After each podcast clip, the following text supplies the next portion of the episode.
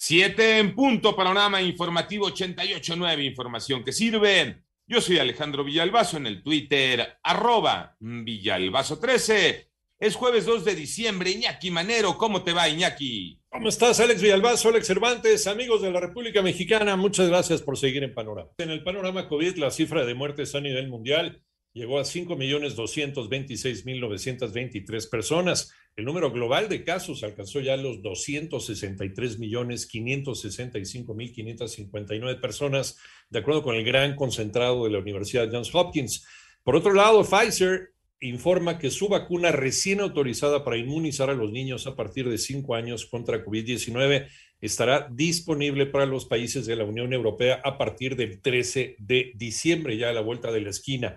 El panorama de COVID en México, Moni Barrera. La Secretaría de Salud informó que en las últimas 24 horas México registró 3.345 contagios nuevos, lo que suma 3.891.218 casos de COVID y 182 decesos en un día por COVID-19 para un total de 294.428 fallecimientos. A través del boletín técnico se dio a conocer que en los últimos 14 días 21.229 personas presentaron signos y síntomas. Se consideran casos activos y representan el 0.5% del total. La ocupación de camas generales y con ventilador mecánico subió un punto porcentual para ubicarse en 17 y 14% respectivamente. En 88.9 Noticias, Mónica Barrera. El panorama nacional, el procurador de justicia de Hidalgo, Alejandro Javid Nicolás, confirmó que ya hay detenidos tras la fuga de nueve reos del penal de Tula. Entre los liberados están José Artemio Maldonado Mejía, el michoacano, líder de Pueblos Unidos, una banda de guachicoleros. Por otro lado, el empresario Alonso Ancira pidió a autoridades mexicanas retirar el bloqueo de sus cuentas bancarias para poder reparar el daño por la compra a sobreprecio de la planta agronitrogenados. Pemex confirmó que recibió el primer pago de 50 millones de dólares. Y el salario mínimo en el país subirá 22% para el próximo año pactaron los sectores patronales y el gobierno federal, con lo que el salario mínimo quedará en 172.87 pesos, con excepción de la zona libre de la frontera norte, donde será de 260.34 pesos.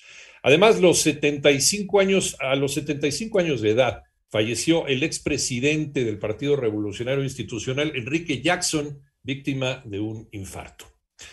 Pese a la inflación, el presidente de México confía en la recuperación económica del país. Toño Morales. Reconoce el presidente el aumento a la inflación. La inflación aumentó también recientemente, pero se mantiene en 7% igual que en Estados Unidos. Se ha reducido 3% la tasa de interés. El presidente de México, no obstante que reconoció el aumento inflacionario, dijo que desde que inició su gobierno y hasta la fecha, el índice de valores ha crecido hasta en 19%. A pesar de lo anterior, el mandatario aseguró que casi todos los pronósticos aseguran que el crecimiento del país para 2021 será de 6% y además no se ha contratado deuda pública adicional. Para 88.9 Noticias, José Antonio Morales Díaz. En el panorama internacional, Estados Unidos ofrece hasta 5 millones de dólares por información que permita la captura de Juan Carlos Valencia González, identificado como hijastro del capo Nemesio El Mencho Ceguera, líder del cártel Jalisco Nueva Generación.